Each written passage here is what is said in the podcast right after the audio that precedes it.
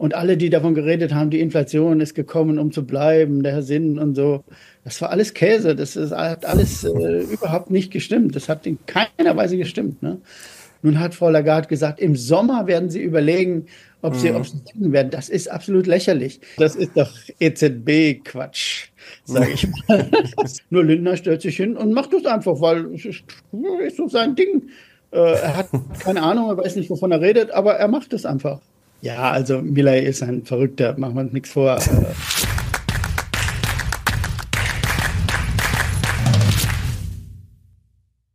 Servus Leute und herzlich willkommen in einem brandneuen Video auf meinem Kanal. Mein Name ist Mario Lochner und ich bin heute zurück mit einem hochkarätigen Gast. Er ist einer der bekanntesten Ökonomen des Landes. Er war Staatssekretär unter anderem im Bundesministerium der Finanzen und hat auch für viele internationale Organisationen in hochrangiger Position gearbeitet. Herzlich willkommen, Heiner Flossbeck. Hallo, guten Tag. Heute haben wir einiges zu besprechen und Leute, wenn ihr das künftig nicht verpassen wollt, unbedingt natürlich Kanal abonnieren, um solche Hochkaräter wie Herrn Flassbeck ja, regelmäßig zu sehen. Herr Flassbeck, es kamen wieder viele Fragen aus der Community nach dem Motto, wann ist denn die Inflation jetzt endlich vorbei? Sie ist schon vorbei. Frohe Nachricht. Sie ist schon vorbei. Aber sie ist doch zuletzt wieder gestiegen. Also Ach in den nein, USA und doch, im Dezember. Also, das ist doch EZB-Quatsch, sage ich mal. Das ist, äh, ja, also müssen wir ernsthaft drüber reden. Nein, die, die Inflation ist vorbei. Die, übrigens, wie ich vorher gesagt habe, muss ich ja ab und zu mal sagen, ne?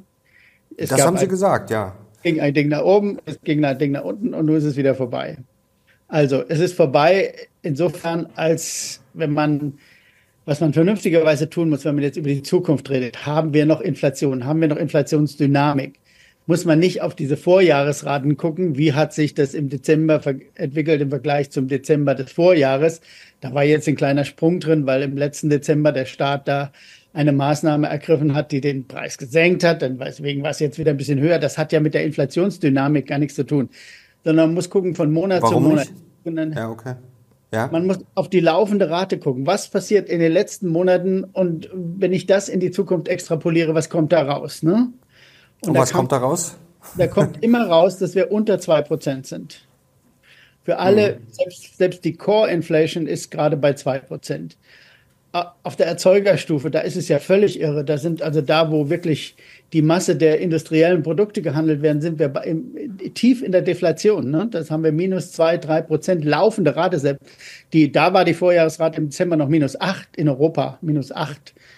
Also wir sind in, in eher in einer deflationären Situation als in einer inflationären, wenn man das richtig betrachtet, wenn man diese Dynamik betrachtet. Man muss ja nur aus der, aus der Sicht der Unternehmer mal anschauen. Wenn ich heute Unternehmer bin, interessiert mich doch nicht, was vor zwölf Monaten war, sondern mich interessiert, wie werden sich die Preise in den nächsten Monaten entwickeln im Verhältnis zum Zins. Ne?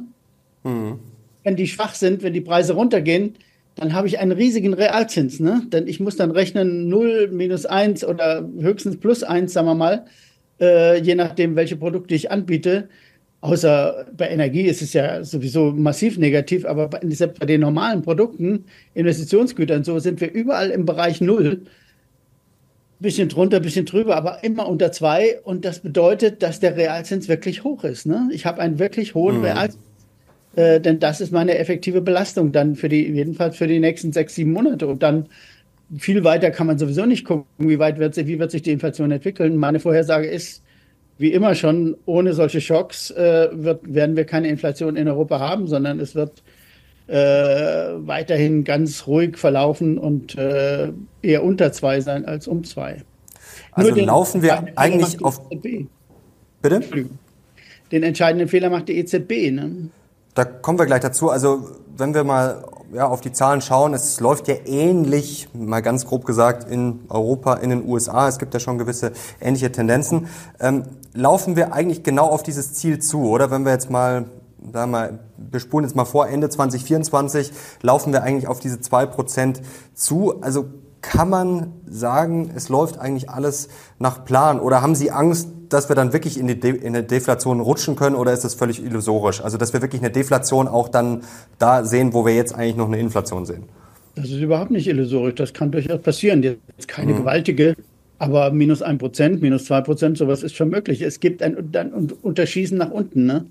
Äh, das ist immer möglich bei solchen Prozessen, dass es jetzt nach unten unterschießt. Und da, die Erzeugerpreise sprechen dafür. Die waren im Dezember, war der Erzeugerpreis Dezember gegen November vergangenen Jahres minus 1,2 Prozent, glaube ich. Minus 1,2 Prozent. Wenn ich das auf zwölf Monate hochrechne, bin ich bei äh, minus 10 oder so. Das ist völlig irre. Ne? Also, und das auf der Erzeugerstufe heißt, auf der Verbraucherstufe komme ich wahrscheinlich auch in den deflationären Bereich. Gibt ja inzwischen auch schon einige, ich bin ja nicht der Einzige in der Welt, der jetzt so rechnet. Es gibt ja schon einige Banken, die so rechnen, die mit deutlich unter zwei rechnen und so. Äh, die haben uns alle begriffen. Es war ein einmaliger Schock und der ist jetzt vorbei. Und deswegen ist es höchste Zeit, dass jetzt gehandelt wird. Das ist jetzt die Frage, wie würden Sie handeln? Also die Märkte haben ja zuletzt auch schon eifrig spekuliert, für yeah. die USA vor allem auch, dass die Zinsen in diesem Jahr massiv sinken sollen, um ja, 150 Basispunkte, wir waren fast schon bei 170, jetzt sind wir so bei 140, zuletzt hat sich ein bisschen wieder äh, eingefangen. Was würden Sie denn jetzt machen? Also der Realzins, der ist ja relativ hoch, wenn wir da jetzt in den USA bei 5,5 Prozent sind und wir sagen, die Inflation läuft jetzt eigentlich Richtung 2 Prozent, dann könnten doch die Zinsen locker auf 4,5 Prozent fallen, oder? Oder vielleicht noch weniger. Ja, Was würden Sie jetzt machen? Also viel weiter runtergehen. Aber lass mich noch mal okay. ein Wort zu den USA sagen. Ich habe äh, wer das nachlesen will, kann es anschauen. Wir haben auch Bilder gemacht. Friederike Spieker und ich haben äh, auf relevante Ökonomik einen Aufsatz dazu gehabt. In den USA haben wir tatsächlich eine Entwicklung, wo die, wo die Preise schon seit dem Sommer extrem niedrig sind. Und da hängt es wiederum vom Preisindex ab. Das so verrückt ist das, mhm. äh, wie tief sie sind. Wenn man den europäischen Preisindex nimmt, den harmonisierten europäischen Preisindex, den wir also für Europa verwenden, nicht in Deutschland, mhm. da verwenden wir wieder den nationalen, aber für Europa verwenden wir den harmonisierten, dann waren die USA schon im Juli bei 1,7 und dann nochmal bei 1,6. Jetzt sind sie wieder bei 2, aber die sind deutlich äh, unter ihrem Ziel schon nach dem harmonisierten Index. Nach dem amerikanischen Index sind sie noch ein bisschen drüber. Aber da sieht man, wie verrückt das ist. Darum geht's doch gar nicht. Es Was ist darum, da jetzt der Unterschied? Vielleicht nochmal ganz kurz für die Leute, dass die jetzt oh, vielleicht das weiß ich denken. Um Gottes Willen. Kann ich gar nicht. Also es wird einfach anders gerechnet. Der wird einfach anders gerechnet. Ich weiß das nicht im Detail. Äh, aber, aber das sieht man, wie irre das ist. Es hängt nur an der Berechnung des Index ab, ob man drüber oder drunter ist. Darum geht's gar nicht. Es geht darum, gibt es eine Inflationsdynamik und äh, muss ich die bekämpfen oder muss ich nicht mehr bekämpfen? Gut, haben wir geklärt, die muss man nicht mehr bekämpfen. Es gibt keine Inflationsdynamik mehr. Und das kann für mich nur heißen, dass die EZB massiv runtergeht und schnell runtergeht, also vernünftigerweise. Nun hat Frau Lagarde gesagt, im Sommer werden sie überlegen, ob sie, mhm. ob sie werden. Das ist absolut lächerlich. Wir sind in einer Rezession in ganz Europa. Ganz Europa geht jetzt richtig rasant runter. Man braucht sich nur die Indikatoren anschauen, haben wir auch in diesem Aufsatz drin. Äh, Market, PMI oder, oder Industrieproduktion, Bauproduktion, alles geht runter in Europa jetzt für ganz Europa, für Deutschland sowieso. Deutschland immer noch ein bisschen vorneweg, ne? Aber für ganz Europa. Und das kann nur heißen, die EZB muss runter. Und wenn, wenn ich höre, dass Frau Lagarde und andere sagen, wir müssen jetzt auf die Lohnentwicklung warten, das ist absolut lächerlich. In den Erzeugerpreisen sind ja auch Löhne drin. Offensichtlich ist der Druck auf den Märkten so groß, dass die äh, Unternehmen das nicht überwälzen können. Und die zukünftigen Lohnrunden, jetzt nehmen wir mal die GDL aus, das ist ja ein Sonderfall, die hat ja auch ewig nicht verhandelt, aber, aber alle anderen Lohnrunden sind weitgehend gelaufen für 24. Ist gelaufen die Chemie, äh, Metall, äh, in Deutschland jetzt jedenfalls, und äh, der öffentliche Dienst. Sie sind alle schon gelaufen, weil die haben ja längere Verträge abgeschlossen. In Europa, in ganz Westeuropa gibt es keine große Inflationsdynamik. Das Einzige, was, wo wir auch schon drüber gesprochen haben, ist in Osteuropa steigen die Löhne immer noch sehr stark in den kleinen Ländern. Die sind aber marginal, die sind nicht bedeutsam, quantitativ nicht bedeutsam. Das heißt, wir haben nirgendwo eine Inflationsdynamik. Und wenn jetzt Lohnabschlüsse gemacht werden, die orientieren sich ja nicht mehr an den 8% von vor zwei Jahren äh, Inflation, sondern wieder an den 2%, äh, die wir jetzt aktuell äh, überall sehen. Ne? Okay, also bei den Löhnen sehen Sie nicht sehen Sie Bitte? nicht den Druck, bei den Löhnen sehen Sie nicht den Druck, aber können Sie nicht verstehen, dass die Notenbanken gerade in diesem Umfeld vielleicht noch ein bisschen abwarten wollen, wenn es jetzt nicht den ganz großen Druck gibt, zum Beispiel Nahe Osten. Da haben wir ja gerade wirklich ja, Tendenzen, die nicht schön sind, dass sich das immer weiter hochschaukelt. Ölpreis könnte da ja massiv steigen, muss natürlich nicht, könnte. Dann sehen wir jetzt ja die Schiffsrouten, da auch die Importe Agrarlebensmittel aus der EU raus in die EU rein, könnte betroffen sein. Also da könnte doch jetzt wieder wollen wir es nicht herbeireden, aber es könnte da ja wieder einen Schock oder zumindest ja, sehr unangenehme Tendenzen geben, die dann wieder für Inflationsdruck sorgen, oder? Ist das nicht logisch, dass das die EZB sich sagt, wir gehen runter, dann gehen wir wieder hoch, dann gehen wir wieder ja, runter, dann gehen wir wieder, wieder, hoch? Aber auf solche Schocks kann man doch nicht warten, dann kannst du die, musst du die Zinsen für 100 Jahre hochlassen. Wir haben, wir haben dauernd solche Schocks. Und solche Schocks solche Schocks sind ja auch nichts, was die Geld Geldpolitik bekämpfen könnte. Sie kann diese Schocks noch schlimmer machen. Aber sie kann sie ja nicht bekämpfen, mhm. sie kann sie nicht beseitigen. Das haben wir jetzt gesehen. Sie konnte ja diesen Schock nicht beseitigen. Übrigens, schön ist an dem Beispiel USA, das muss ich gerade noch einwerben, weil das wirklich die meisten Leute nicht drüber nachdenken. Die USA haben diesen Rückgang der Inflationsrate genau wie Europa oder noch schöner als in Europa gehabt, ohne dass es eine Rezession gegeben hat. Ne? Aber die EZB mhm. behauptet bei uns, wir brauchten die Rezession, um die Preise runterzubringen. Das ist absolut lächerlich. Es ist dummes Zeug. Ne? Wir brauchten diese EZB-Politik überhaupt nicht, um die Preise runterzubringen. Und so ist es mit jedem neuen Schock. Wenn irgendein Schock kommt, das sind immer Einmalereignisse. Das sind alles keine Inflationen. Und das müssen wir endlich lernen, was Inflation ist. Inflation ist ein bei uns laufender innerer Lohn, Preis, Lohn getriebener Prozess, wo, die, wo das immer weiter hochgeht, wie in Argentinien oder in Türkei. Das haben wir nichts mit zu tun. Nichts, absolut nicht. Und das hat man jetzt wunderschön gesehen durch diese äh, sehr schöne, wie genau von mir vorher gesagte äh, Rückgang der, der Inflationsraten auf allen Ebenen, äh, hat man das gesehen. Es war ein einmaliger Schock und es war nichts Dauerhaftes. Und alle, die davon geredet haben, die Inflation ist gekommen, um zu bleiben, der Herr Sinn und so, das war alles Käse. Das ist, hat alles äh, überhaupt nicht gestimmt. Das hat in keiner Weise gestimmt. Ne? Und, äh, und das muss die EZB zur Kenntnis nehmen. Und ich finde es wirklich, wirklich ein Skandal ohnegleichen, dass es jetzt in der EZB immer noch äh, Stimmen gibt, äh, der deutsche Bundesbankpräsident vorneweg, äh, die, die davor warnen, äh, die Zinsen zu senken. Die richten noch größeren Schaden an. Sie haben jetzt schon großen Schaden angerichtet, weil wir schon eine Rezession haben, die wir gar nicht gebraucht haben. Wie gesagt, auch ohne Rezession in den USA sind die Preise zurückgegangen. Äh, die haben wir nicht gebraucht und sie können sie jetzt noch mal schärfer machen. Und wieder gibt es kein Mittel dagegen. Wir werden, wir werden darunter leiden. Die Arbeitslosigkeit wird massiv in Europa steigen.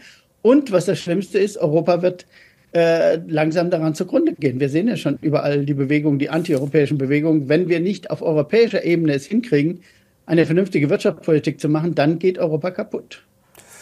Also würden Sie sagen, können wir zusammenfassen, die EZB macht sich gerade lächerlich und richtet Europa dabei noch zugrunde. Genau. Ja. Wenn wir das mal so. Es ist so schlimm, ja. Man muss es so sagen. Äh, Frau Lagarde ist offensichtlich vollkommen unfähig, diese Zusammenhänge zu begreifen. Sie kann es ja auch nicht erklären. Sie redet immer von datenbasierten Ansätzen und so einem Blödsinn. Ja, man muss die Daten dann wenigstens richtig interpretieren. Dass die EZB im Ernst nicht die Erzeugerpreise erwähnt, die Dynamik der Erzeugerpreise. Ne? Vor zwei Jahren wusste sie das noch. Heute darf man das offensichtlich in der EZB nicht mehr sagen. Und nicht die Dynamik dieser Verlaufsraten, die ich vorhin erklärt habe, erwähnt, ist ein Witz. Ne? Das zeigt, dass sie, dass sie wirklich ein schlechtes Gewissen haben und wissen, dass sie etwas falsch gemacht haben. Aber weil sie es falsch gemacht haben, müssen sie jetzt immer weiter noch mehr falsch machen. Das ist ein sehr menschliches Verhalten, aber an der Spitze einer großen Notenbank vollkommen unangemessen. Also sind das eher Spielchen, die da gespielt werden, beziehungsweise es klingt ja fast schon nach Vertuschung. So, wir haben was falsch gemacht, jetzt müssen wir es noch weiter falsch machen, damit es nicht auffällt. Aber das ja. kann doch nicht, äh, das kann doch nicht ernst gemeint sein, oder? Also ich meine es nicht von doch, Ihnen, aber das, das kann doch ernst nicht. Gemeint, das ist ernst gemeint. Ich sage das Beispiel nochmal. Im März 22 hat die EZB in einem Bericht geschrieben, ich habe das Ziel vielfach zitiert, äh, der Erzeugerpreise sind ein wichtiger äh, vorlaufender Indikator für die Inflationsentwicklung. Mhm. Seit der Zeit nichts mehr davon. Ne? Seit die Erzeugerpreise runtergehen, hört man davon nichts mehr. Es eine, eine normale äh, EZB, die sich nicht krampfhaft verteidigen muss, würde jeden Tag sagen, guck mal auf die Erzeugerstufe, da haben wir eine, eine deflationäre Entwicklung. Das schlägt auch später und früher oder später durch. Das betrifft ja auch unsere Unternehmen. Das macht ja den Unternehmen äh, erheblich zu schaffen. Den, den wichtigen Unternehmen, den produktiven Unternehmen, den Industrieunternehmen macht das ungeheuer zu schaffen, dass da die Preise sinken. Äh, da würde man darauf hinweisen und würde sagen, also Leute, äh, da ist nichts von Inflation zu sehen. Oder man würde sehen, auch mal reden über die laufenden Raten. Wie gesagt, das ist das Selbstverständlichste der Welt. In den USA redet man fast nur über laufende Raten. Ne? Äh, und, und diese laufenden Raten liegen alle in der Größenordnung von zwei oder drunter. Also, dass man das nicht tut, zeigt einfach, zeigt einfach, dass sie sich wirklich in ja, nahezu kindischer Weise da äh, selbst verteidigen wollen. Wobei Frau Lagarde, das war ja auch schon gewisser Tonwechsel. Sie hat ja gesagt, im Sommer könnte es durchaus soweit sein, dass die Zinsen sinken. Was glauben Sie denn jetzt? Nicht, was Sie machen würden, sondern was glauben ja, ja. Sie, was die Notenbanken in diesem Jahr machen werden? Also wie tief und werden die Zinsen überhaupt fallen? Kann es auch sein, dass sie gar ja, nicht fallen?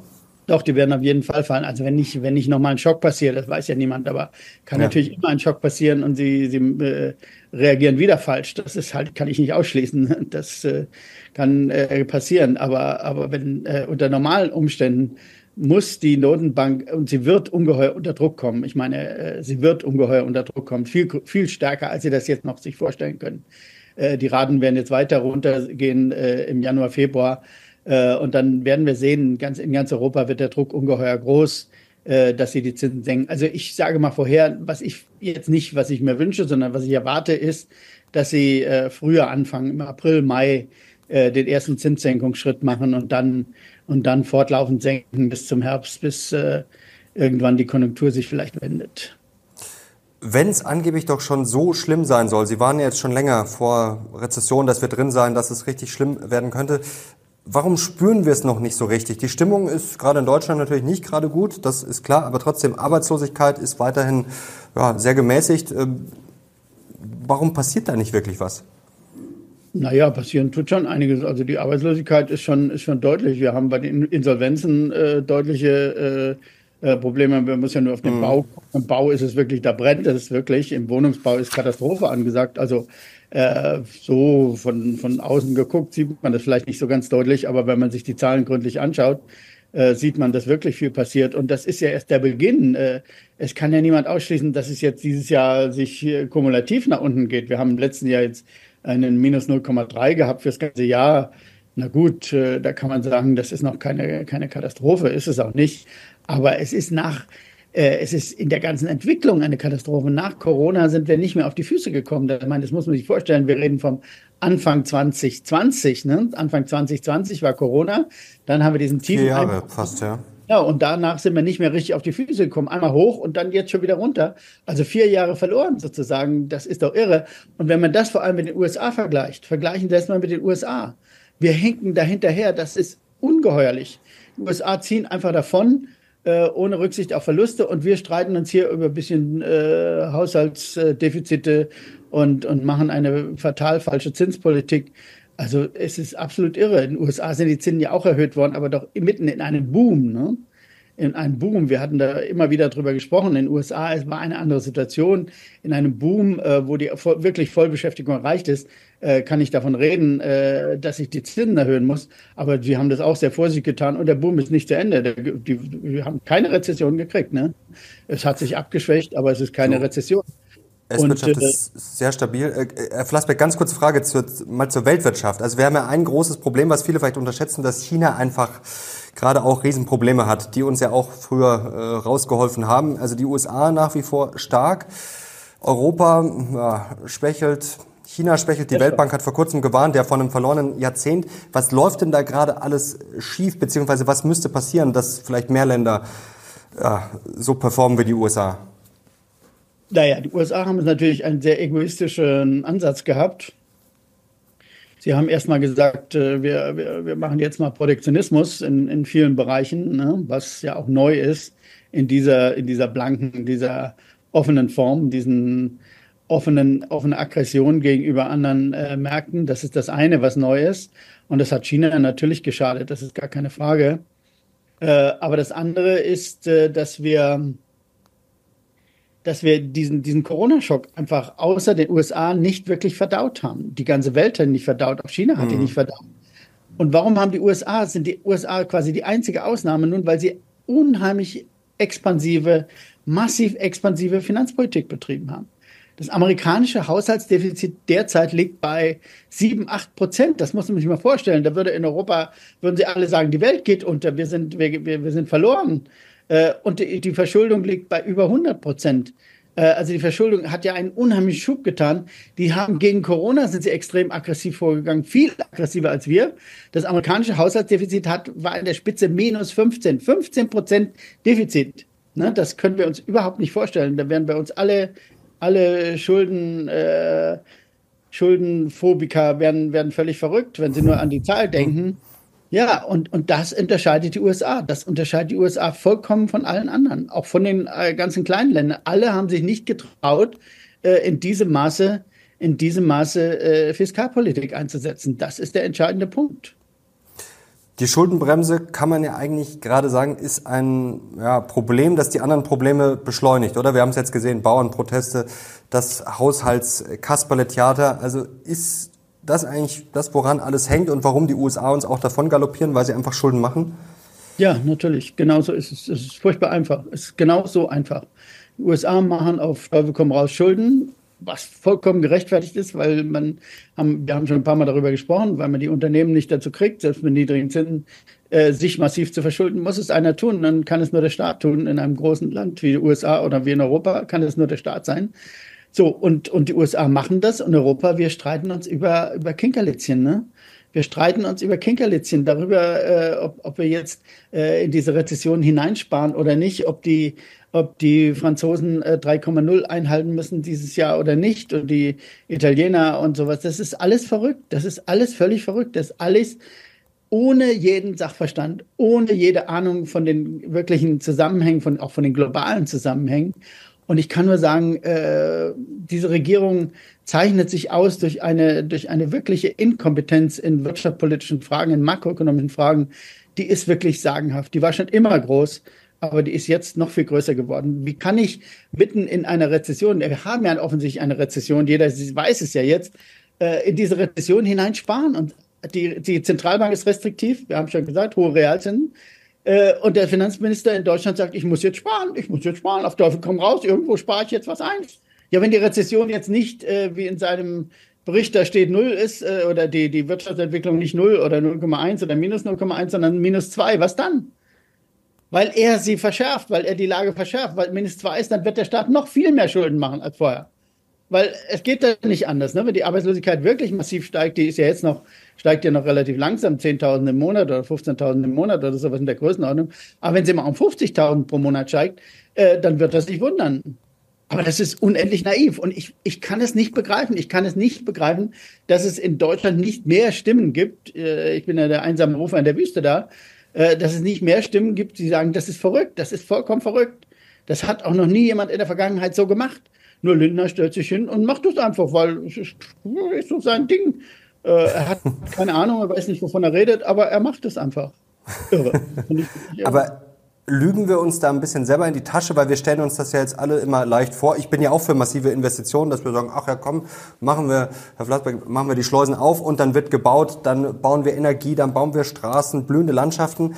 Aber ist überhaupt das Personal da? Also wir brauchen ja erstmal Leute, das muss ja alles erstmal genehmigt werden. Das ist doch bei uns auch äh, alles gar nicht so leicht möglich, oder? Wir haben doch Probleme mit Bürokratie, Personal und so weiter und so fort. Also würde das überhaupt funktionieren? Also in der Theorie absolut, in der Praxis funktioniert das doch nicht. Ja, aber dann, man muss es doch umsetzen, man muss doch anfangen mal damit, äh, man muss mal halt das Personal aufbauen. Wir haben natürlich über 20, 30 Jahre seit Helmut Kohl äh, haben wir abgebaut. Ne? Wir haben den Staat massiv runtergefahren. Wir haben den Staat wirklich ent, entmenschlicht, ent, ent äh, spezialisiert sozusagen. Aber die Staatsquote ist doch über 50 Prozent. Also der Staat ist ja nicht kleiner geworden. Der Staat kümmert sich vielleicht Staat, immer um nein, mehr unwichtige Dinge. Kann man das so sagen? Zählt ja, zählt ja vieles dazu. Aber der Staat im Inneren, der, der funktionieren soll, der funktioniert lange nicht mehr so, wie er einmal funktioniert hat, weil es einfach diese Leute nicht mehr gibt. Man braucht nur die Bahn anschauen. Die Bahn ist das klassische Beispiel.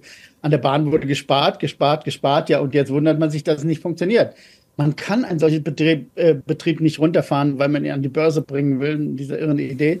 Äh, und, und einfach sparen und die Wartungen einsparen und was weiß ich alles einsparen. Das kann nicht funktionieren. Selbst wenn es jetzt nicht ganz schnell geht, muss man trotzdem umschalten. Man muss umschalten auf Expansion und weg von dieser, dieser lächerlichen Restriktion. Und ich muss auch mal zu den Bauern was sagen. Ich, äh, äh, es nützt überhaupt nichts, jetzt über die Bauern da zu schimpfen oder so. Äh, die Bauern sagen einfach, warum gerade wir? Und da haben Sie recht. Warum gerade wir? Warum sind jetzt wir diejenigen, die für den Klimawandel und für alles bezahlen sollen? Es gibt keinen Grund dafür. Äh, wenn wir, wir brauchen einfach einen größeren Ansatz. Wir haben Klimawandel, haben wir auch schon oft drüber gesprochen. Brauchen wir einen viel größeren Ansatz, einen globalen Ansatz, der übrigens gescheitert ist in, in Dubai. Ne? Da können wir nachher noch drüber mhm. reden. Dubai ist das Scheitern des globalen Ansatzes im Klimawandel, um uns klar zu verstehen. Und nicht äh, ein Fortschritt, wie manche es noch verkaufen wollen. Äh, aber wir, wir brauchen darüber hinaus, wir brauchen ein, ein größere Würfe als, als diese kleinteilige, jetzt, äh, jetzt gebe ich nämlich dir ein bisschen was weg und dann nehme ich den anderen was weg. Und der Linden hat gesagt, weil ihr Bauern sagt, beruhigt euch doch, ich nehme jetzt anderen noch mehr weg. Das ist doch toll, da müsst ihr mich doch beklatschen. Das ist völlig absurd, das ist noch viel dümmer. Ich nehme denen was weg, jetzt nehme ich das wieder zurück und dann nehme ich anderen noch mehr weg und dann, dann anderen noch wieder weg. Dann muss er den Arbeitslosen sagen, dann nehme ich den Ausländern noch mehr weg und was weiß ich. Wird immer noch Dollar. Es ist alles Schwachsinn. Alles grandioser Schwachsinn. Es muss ausgegeben werden. Es muss Geld ausgegeben werden. Aber es kam eine interessante Frage aus der Community und zwar, ich lese einfach mal vor. Ähm, hier, Flassbeck sagt ja immer, der Staat muss Schulden machen bzw. Geld ausgeben, sonst ist nicht genug Geld da. Frag ihn mal, also bezogen auf mich, ob man nicht auch die Steuern senken könnte und das Defizit mit Schulden finanzieren könnte, dann wäre ja auch genug Geld da. Wäre das nicht auch eine Idee, dass wir zum Beispiel Arbeit attraktiver machen, dass wir sagen, wir streichen jetzt die Einkommensteuer für die Unteren, weil da haben wir auch ein Problem ja teilweise, dass die Leute ja. sagen, ja, irgendwie lohnt sich das Arbeit nicht mehr. Wäre das nicht auch ein Ansatz, dass man ja, Schulden finanziert äh, die Steuern senkt zum Beispiel? Natürlich, kann man auch machen, kann man auch machen. Das ist äh, völlig klar. Man kann äh, entweder Ausgaben stärken oder Steuern senken. Man kann auch eine Mischung machen, man kann alles Mögliche machen. Nur man muss sich trauen, Schulden zu machen. Anders geht es nicht. Äh, man, man, sieht ja auch, wie verrückt das bei, bei Lindner ist. Er sagt, äh, Steuern erhöhen ist ja ganz schlecht, weil das behindert ja die Konjunktur. Aber wenn er Ausgaben kürzt, das behindert offensichtlich niemand, ne?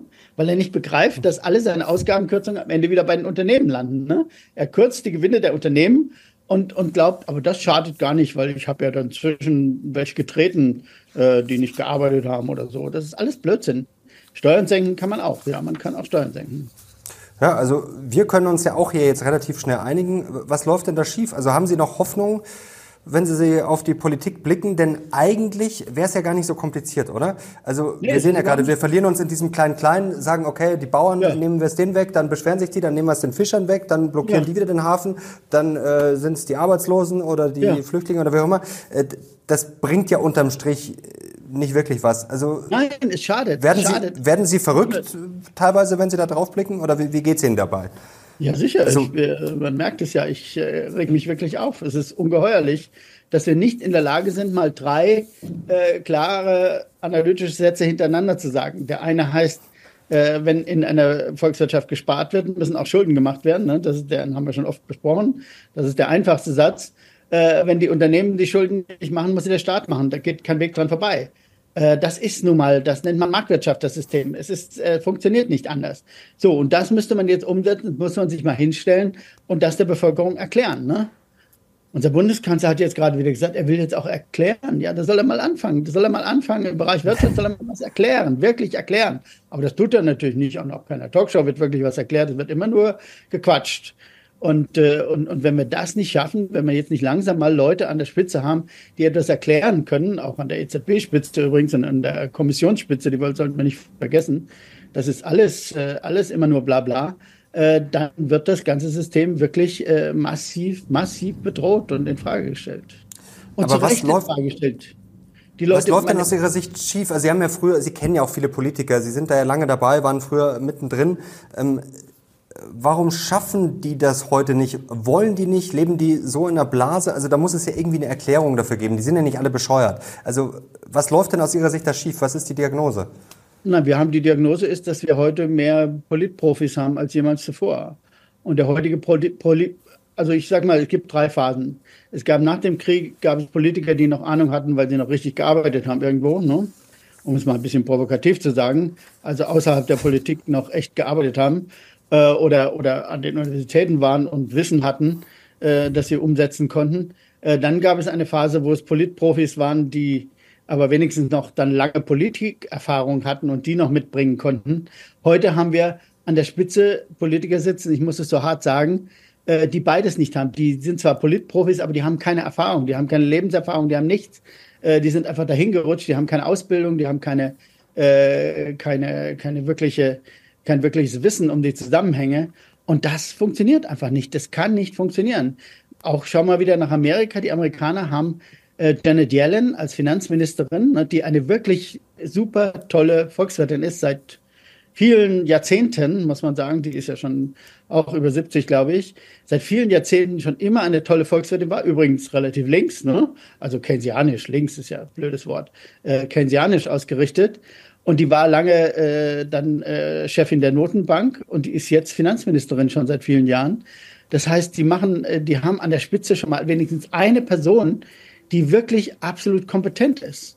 Sowas gibt es bei uns nicht und das gibt es bei uns schon seit Jahren, seit Jahrzehnten nicht mehr. Eine wirklich absolut kompetente Person an der Spitze eines der, der Wirtschaftsministerien, Wirtschaft oder Finanzen oder, oder Zentralbank.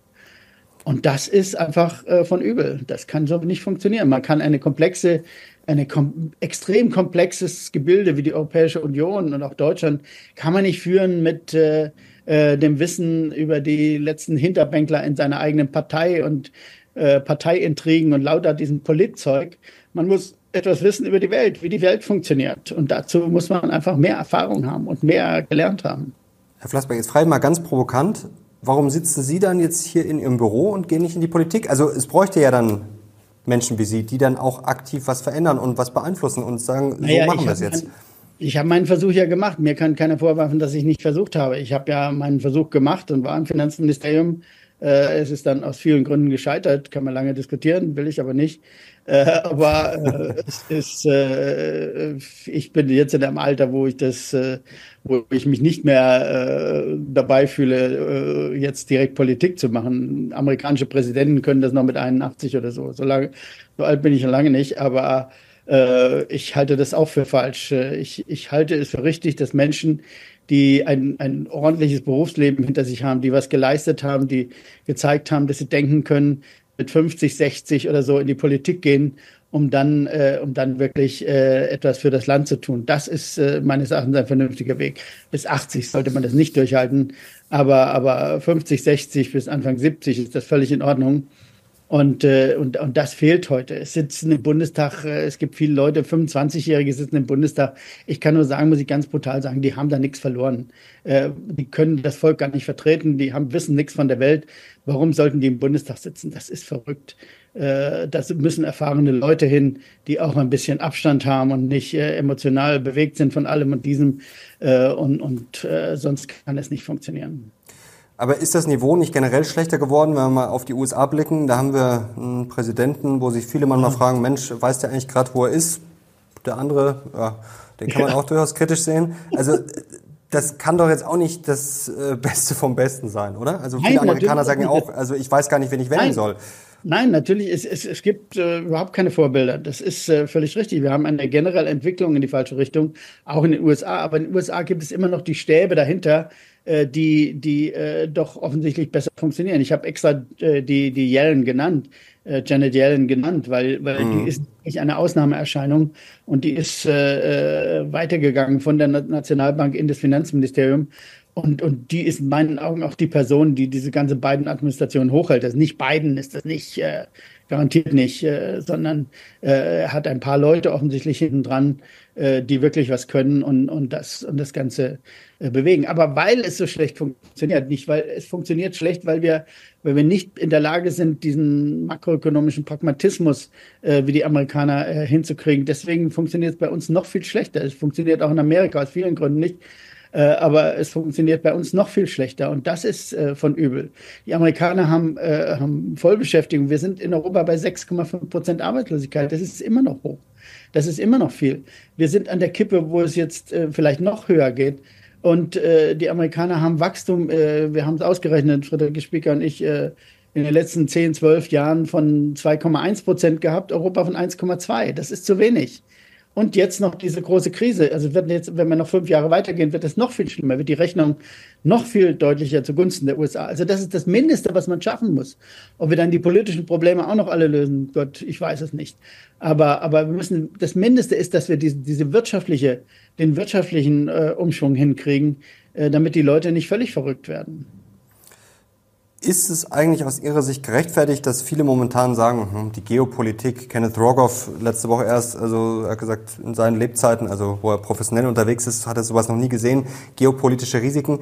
Ist das wirklich so schlimm oder ist das aus Ihrer Sicht eher eine Momentaufnahme, dass man sich immer denkt, ja, so schlimm wie heute war es noch nie? Oder hat sich da schon einiges verschlechtert in den letzten Jahrzehnten? War es einfacher in den 90er Jahren, wo es gefühlt wenig Probleme gab? Naja, gab es auch Probleme, aber äh, natürlich gab gefühlt weniger, das ist schon richtig. Ähm, ich glaube, was, ein, was eine ganz große Rolle spielt, ist, äh, dass insbesondere diese amerikanische Administration jetzt im außenpolitischen Bereich äh, grandiose Fehler macht. Man, diese Konfrontation mit China ist vollkommen unnötig, die ist unnötig wie ein Kropf.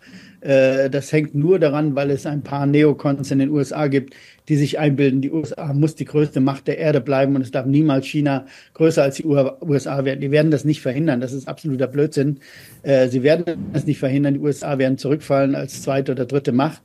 Äh, aber aber dieser, dieser Kampf ist völlig irrsinnig. Auch, auch diese Konfrontation mit Taiwan ist. Was geht uns das an? Über, geht uns überhaupt nichts an. Und dass die Europäer sich da noch teilweise hineinziehen lassen, ist wirklich äh, unendlich dumm und naiv. Äh, es geht uns nichts an und lass die Chinesen das machen, die kriegen das schon hin über, was weiß ich, 50 Jahre oder irgendwas. Es ist mir auch vollkommen egal, aber wir haben uns da rauszuhalten. Das ist wirklich eine innerchinesische Angelegenheit. Und, äh, und, und diese Konfrontation ist vollkommen sinnlos. Dann ist natürlich, habe ich schon gesagt, der amerikanische Protektionismus ist jetzt eine ganz neue Nummer, äh, die, die Biden eingeführt hat, was äh, oder unter Trump schon angefangen hat, aber Biden dann noch verstärkt hat. Äh, das ist die, das Ende sozusagen einer, einer geordneten Globalisierung. Das muss mhm. nicht so weitergehen. Wenn wir eine vernünftige amerikanische Führung hätten, könnte das schnell wieder korrigiert werden, könnte das alles wieder eingerichtet werden. Die Amerikaner haben ja die Welthandelsorganisation völlig aufgegeben, offensichtlich. Ne? Sie machen alles nur noch bilateral und, und das ist schon ein, ein großes Problem, wenn man Welthandel hat ohne internationale Regeln und ohne eine multinationale Institution, die, das, die dafür verantwortlich ist also eine, eine funktionsfähige, äh, das, ist, das ist ein gewaltiges Problem. Und deswegen gibt es einen Stopp oder ein, eine Bremsung in der Globalisierungstendenz, äh, die ich jetzt für, für sich genommen nicht für so schlimm halte, dass ich sagen würde, jetzt ändert sich die Welt da fundamental. Aber wenn wir nicht politisch aufpassen, dann kann es schon passieren. Ne? Dann werden die Konfrontationen immer größer und dann ist die, die Globalisierung am Ende und dann ist natürlich auch vieles von den Chancen, die man die Globalisierung mitgebracht hat, gerade für Deutschland, ist dann weg. Ne? Es ist nicht Warum? umsonst, dass Deutschland, ja Deutschland, weil Deutschland hat in dieser, von dieser Globalisierung natürlich unheimlich massiv äh, äh profitiert, äh, weil es mit seinen riesigen Leistungsüberschüssen, mit seinem Exportsektor, mit seiner Investitionsstärke im Investitionsgüterbereich hat es ungeheuer profitiert. Und Deutschland ist nicht durch Zufall jetzt der, der schlechteste Performer bei, der, bei dem Wachstum mit seinen minus 0,3. Nein, das ist einfach, weil wir haben weltweit eine Restriktionspolitik gehabt, äh, von, der, von der Geldpolitik her. Äh, und, wir und das betrifft die Investitionen natürlich, da gehen die Investitionen runter. Also wer ist betroffen? Der größte Investitionsgüterhersteller der Welt sozusagen, das ist Deutschland. Äh, der ist davon am meisten betroffen. Und wir haben äh, falsche Binnenpolitik. Das ist aber unser eigener Fehler hier in Europa. Äh, und, und das beides zusammen ist kein Wunder, dass Deutschland da stark betroffen ist. Also auch da mache ich jetzt keine Jahrhundertgeschichte draus, Deutschland als kranker Mann oder so. Das ist alles Quatsch. Äh, es gibt eine, ein echtes, grandioses Problem, ein makroökonomisches Problem, was wir in Europa nicht lösen können. Und das ist, äh, ist das, was uns jetzt auf die Füße fällt. Wir können das geldpolitisch nicht lösen, da sind wir zu inflexibel, haben die falschen Leute an der Spitze. Und wir können es äh, äh, finanzpolitisch nicht lösen, weil wir nicht intellektuell in der Lage sind, dieses Schuldenproblem mal anzugehen. Das ist, äh, das, ist das Irre. Aber wäre es so einfach, dass wir sagen, Zinsen runter, Schuldenbremse weg und ja, Schleusen ja. auf, dann wären wirklich äh, nicht alle Probleme gelöst, Alles aber nicht, dann würde es besser laufen. Nein, wenn wir eine vernünftige Lohnpolitik hätten, also Lohnpolitik auf dem Produktivitätspfad, äh, stabil auf dem Produktivitätspfad, wenn wir äh, eine, eine expansive Finanzpolitik hätten und, äh, und die Zinsen wieder runtergehen, dann wird es sich sehr schnell drehen. Dann haben wir eben das, das Mindeste erreicht, das wir erreichen müssen, um, um überhaupt über die Runden zu kommen, nämlich wieder eine ein Expansion und Wachstum. Äh, Wachstum darf man ja schon nicht mehr sagen, aber das ist schon eines der Probleme, dass man Wachstum nicht sagen darf. Nein, wir müssen Entwicklung haben, wir müssen Vorwärtsentwicklung haben, ob, egal ob man die Wachstum nennt oder nicht, ist vollkommen wurscht. Und diese Entwicklung, äh, die hängt und das, die, die Marktwirtschaft geht nicht so. Äh, die muss, muss sich bewegen. Wenn sie sich nicht bewegt, im Stillstand ist tödlich. Was machen eigentlich die Chinesen falsch? Bevor wir gleich noch zu COP kommen. Ähm, in China läuft's ja nicht. Jetzt gibt es viele, die sagen, ach, die wachsen ja immer noch zuletzt mit 5,2 Prozent. Also, so, das müssten wir erstmal haben. Also ist das normal, dass sich so ein Wachstum dann nach so einer starken Phase, China hat ja, ja. wirklich da viel richtig gemacht in den letzten Jahrzehnten, ähm, zumindest wachstumstechnisch. Ist das normal aus Ihrer Sicht oder machen die auch gerade viel falsch? Denn die bauen ja auch in gewisser Weise ihre Wirtschaft um, so, auch so ein bisschen, wie es wir ja auch machen. Also ich glaube, China hat natürlich, war der Corona-Schock war in China ja viel, viel größer als bei uns. Ne? Die haben ja wirklich eine verrückte, absolut verrückte Corona-Politik gemacht. Das äh, äh, hat wahrscheinlich inzwischen die Regierung auch eingesehen, dass das völlig verrückt war. Also sie haben sowas von überdreht und überzogen und äh, sind damit auf die Nase gefallen. Und da haben sie natürlich auch ihre Wirtschaft äh, massiv geschadet und dem Konsumverhalten. Diese Wirtschaft hat ja in den letzten Jahrzehnten vom Konsumverhalten gelebt. und von, von der Lohndynamik, einer vernünftigen Lohndynamik, aber einer hohen Lohndynamik, also, also echt äh, einer deutlichen Steigerung der, der Einkommen. Und die Zahlen sind nicht so ganz klar. Wir haben mal versucht, das ein bisschen rauszufinden, aber es ist schwierig mit den Zahlen. Aber meine Vermutung ist, ich sage jetzt mal, meine Vermutung ist, äh, die, die Lohnentwicklung ist äh, angehalten worden, auch aus Furcht vor ja, internationale Konkurrenz oder was auch immer. Und deswegen ist ja auch die innere Dynamik in, in China äh, deutlich langsamer geworden. Gut, 5,2 Prozent haben sie gesagt, ob es stimmt, weiß keiner. Äh, das ist, ist das eine ist Zahl. Die Frage, ja. Kann man glauben oder kann man nicht glauben. Aber es ist natürlich normal, völlig normal ist, dass dieser, dieser irre Boom sich abflacht. Warum flacht er sich ab, kann man auch leicht verstehen. Weil was die Chinesen bisher gemacht haben, sie haben westliche Technologie kopiert, was völlig in Ordnung ist übrigens. Ne? Das darf man als Entwicklungsland. Aber das geht jetzt natürlich nicht mehr. Sie sind jetzt an vielen Stellen sind sie da, genau da, wo wir sind, mit ihrer Technologie. Und da muss man neu erfinden. Und das geht nicht in dem gleichen Tempo, wie man kopieren kann. Kopieren kann man eben schneller. Und man kann eben äh, in der, in der Copy, Copy und Paste Phase sozusagen, kann man äh, 10, 15 Prozent Produktivitätszuwachs haben pro Jahr. Äh, wenn man das selbst erfinden muss, geht es nicht mehr. Dann geht es runter auf 2 Prozent oder 3 Prozent maximal. Und da sind sie jetzt. Irgendwann passiert das immer. Äh, das ist auch in Japan passiert und in allen diesen aufholenden Ländern passiert, was auch völlig normal ist und natürlich ist und was man auch gar nicht, mh, sich gar keine Gedanken drüber machen muss. Was äh, eben auch äh, dazugehört. Wenn, wenn ich nicht mehr Entwicklungsland bin, in dem Sinne, dass ich die Technologie einfach importiere und sie selbst erfinden muss, ja, dann wird es schwieriger, klar. Kommen wir noch kurz zu zwei Themen. Fangen wir an mit Klimakonferenz. Was ist da Ihr Fazit dazu?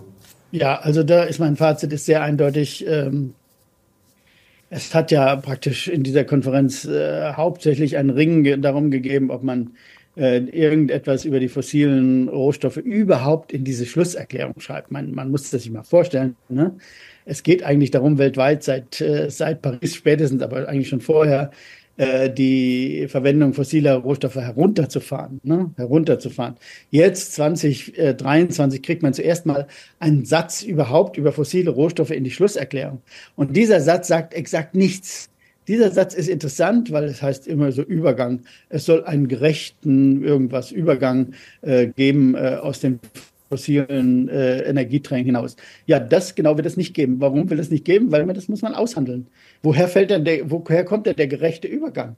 Der fällt doch nicht vom Himmel. Der kommt doch nicht deswegen, weil ich das in eine blöde Schlusserklärung hineinschreibe. Nein, der müsste ausgehandelt werden. Man müsste sich jetzt hinsetzen und sagen, so, mit allen Produzenten von fossiler Energie, jetzt fangen wir mal an zu auszuhandeln, wer wann aussteigt, ne? Und wer zu welchen Bedingungen, wer, wer, wer die Kosten trägt und wer irgendwelche Kompensationen macht oder so. Das gibt es alles nicht, ne? Und weil es das nicht gibt und weil es, wenn es so etwas gäbe, 20 Jahre, 30 Jahre dauert, bis man sich überhaupt auf irgendwas einigen könnte, wenn überhaupt, sage ich jetzt voraus, der Klimabekämpfung ist tot. Es gibt es nicht. Es wird weiter fossile Energie äh, aus, dem, aus der Erde geholt wie vorher. Und äh, es ist lächerlich zu glauben, dass man hier mit irgendwelchen kleinen, kleinen Maßnahmen irgendetwas ändern kann. Man kann nichts ändern. Absolut nichts. Und ich muss es auch immer wieder allen Leuten sagen, die sagen, ich, aber wir müssen doch anfangen. Nein, wir können anfangen oder aufhören, ist vollkommen egal. Es spielt keine Rolle für die Welt, hat das überhaupt keine Bedeutung wir können es den Kopf stellen und nur noch den Händen laufen oder sonst irgendwas machen, aber das hat für die Welt keine Bedeutung. Es ist sinnlos. Es ist wirklich sinnlos. Und das sollte man aus Dubai, kann man das genau ablesen, dass es sinnlos ist, weil der Versuch, wirklich auszusteigen, ist ja nicht mal gemacht worden. Es ist nicht mal ein Ansatz eines Versuches, äh, wirklich auszusteigen. Und deswegen wird es einfach weitergehen. Wer will denn einem Entwicklungsland, äh, es gibt ja jetzt viele Fälle da in Afrika, wo neue äh, Erdölvorkommen äh, gefunden werden. Wer will denn in diesem Land sagen, äh, du darfst es jetzt nicht mehr? Ne? Ich habe im Aufsatz mal geschrieben, jetzt gehen die Norweger, man muss sich das so vorstellen, ne? die Norweger, die ihr ganzes Öl verjuckst haben und hinausgehauen haben über Jahrzehnte, ne? die sind jetzt die großen äh, ambitionierten, die gehören wie Deutschland jetzt zu den ambitionierten Ländern. Jetzt gehen die Norweger, gehen nach Afrika und sagen dem Afrikaner, du darfst jetzt leider dein Öl nicht mehr aus der Erde holen. Ne? Wir sind zwar reich geworden damit, wir sind steinreich, wir wissen nicht wohin mit unserem blöden Geld, aber du darfst es jetzt nicht mehr aus der Erde holen. Ne? Was, was macht der Afrikaner wohl? Der tritt dem Norweger in den Hintern und zu Recht. Voll zu Recht tritt er ihm in den Hintern. Ja. Also können wir festhalten, auch wenn es sicherlich traurig ist, dass Klimapolitik bei uns dann nur noch Selbstzerstörung ist? Oder es ist nur noch, ja, wir können es ein bisschen äh, glücklich machen oder unglücklich machen. Wir machen uns unglücklich damit. aber ohne jeden Sinn und hat überhaupt keinen Sinn. Noch ganz kurz Javier Millet, das würde mich interessieren. Der hat ja auf, äh, in Davos eine ja, beeindruckende Rede gehalten. Ich weiß ja, was Sie von ihm halten, aber äh, ja, warum ist das so schlecht, ähm, gerade den Staat vielleicht mal, ja, da wo er nicht so wichtig ist, vielleicht mal zurechtzustutzen, damit Sie, Sie haben es vorher schon gesagt, dass der Staat vielleicht mal wieder im Kern ja. wirklich die wichtigen Dinge macht, wo es ja genug Hausaufgaben gäbe, die auch gerade in Deutschland bei uns irgendwie zu kurz kommen. Ja, also Milley ist ein Verrückter, machen wir uns nichts vor. das ist, da ändert alles nichts dran. Der hat auch die Rede, die er in Davos gehalten ist, an der Grenze zur Verrücktheit, aber egal. Äh, ich habe gerade einen Artikel darüber geschrieben, kann man auch nachlesen auf relevante Ökonomik. Nein, das, das erste ist schon mal, und, und erstaunlich ist, dass der, der Internationale Währungsfonds macht das natürlich mit und jetzt jubeln sie alle, der Währungsfonds und Argentinien zusammen. Die machen, die machen jetzt mal Budgetkürzungen, ne? genau wie uns. Die kürzen jetzt mal Budget. Ne? Argentinien hat eine viel tiefere Krise als wir, minus zweieinhalb Prozent im vergangenen Jahr, also richtig massive Rezession. Und jetzt kürzen sie einfach mal. Ja, was kommt denn da raus, wenn sie kürzen? Ja, die, die kürzen wieder die Unternehmergewinne, die vernichten wieder Unternehmergewinne. Staatliche Ausgabenkürzung bedeutet Vernichtung von Unternehmergewinnen. Und dann stellt sich der dumme Milay hin in, in Davos und sagt, die Unternehmer sind unsere Helden, sind meine Verbündeten, ich bin der Verbündete der Unternehmer. Und gleichzeitig tritt er ihnen äh, den Stand, Standbein weg, äh, weil, er, weil er ihnen die Gewinne nimmt. Das ist toll, das ist geniale Politik. Und zur Inflation hat er überhaupt keine Idee, was er da machen soll. Äh, wenn Sie jetzt noch restriktive Geldpolitik machen, also die Zinsen nochmal deutlich erhöhen, dann wird es noch viel schlimmer. Dann tritt er den Unternehmern äh, auch noch das zweite Bein weg und dann liegen die im Dreck.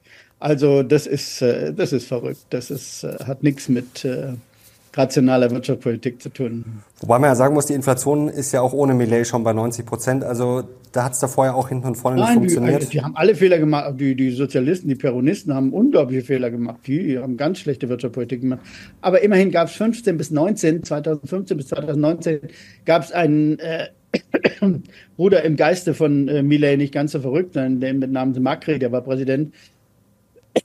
Entschuldigung. Der hat das Land auch äh, massiv runtergefahren mit seinen Kürzungsversuchen. Es geht nicht. In der Rezession kann man nicht kürzen. Herr Flassbeck, dann halten wir für heute fest, Lagarde, Lindner, Millet, eigentlich alle verrückt. aus nicht. Ihrer Sicht. So geht es nicht. Nee, nee so geht es nicht. ich mag ja Unrecht haben. Ich hoffe, ich habe Unrecht, aber ich fürchte, ich habe kein nicht Unrecht. das ist doch ein gutes Schlusswort. Herr Flassbeck, okay. herzlichen Dank wie immer ja. für Ihren Klartext. Ja, tschüss. Alles Gute. Und ich hoffe, euch hat's gefallen und gerne Daumen hoch, wenn ihr Heiner Flassbeck wieder sehen wollt. Und ich bin sehr gespannt auf die Kommentare. Also ich glaube, mehr Klartext geht kaum und ich bin sehr gespannt auf euer Feedback. Danke Ihnen, danke euch. Wir sind jetzt raus. Bis zum nächsten Mal. Ciao.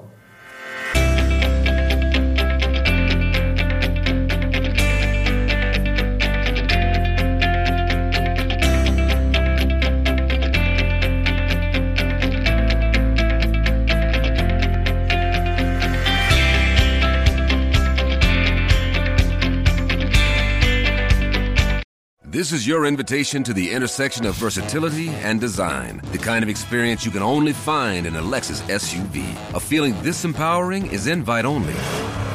Fortunately, you're invited.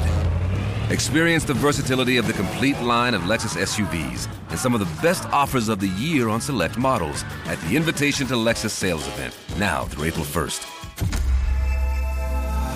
Experience amazing at your Lexus dealer.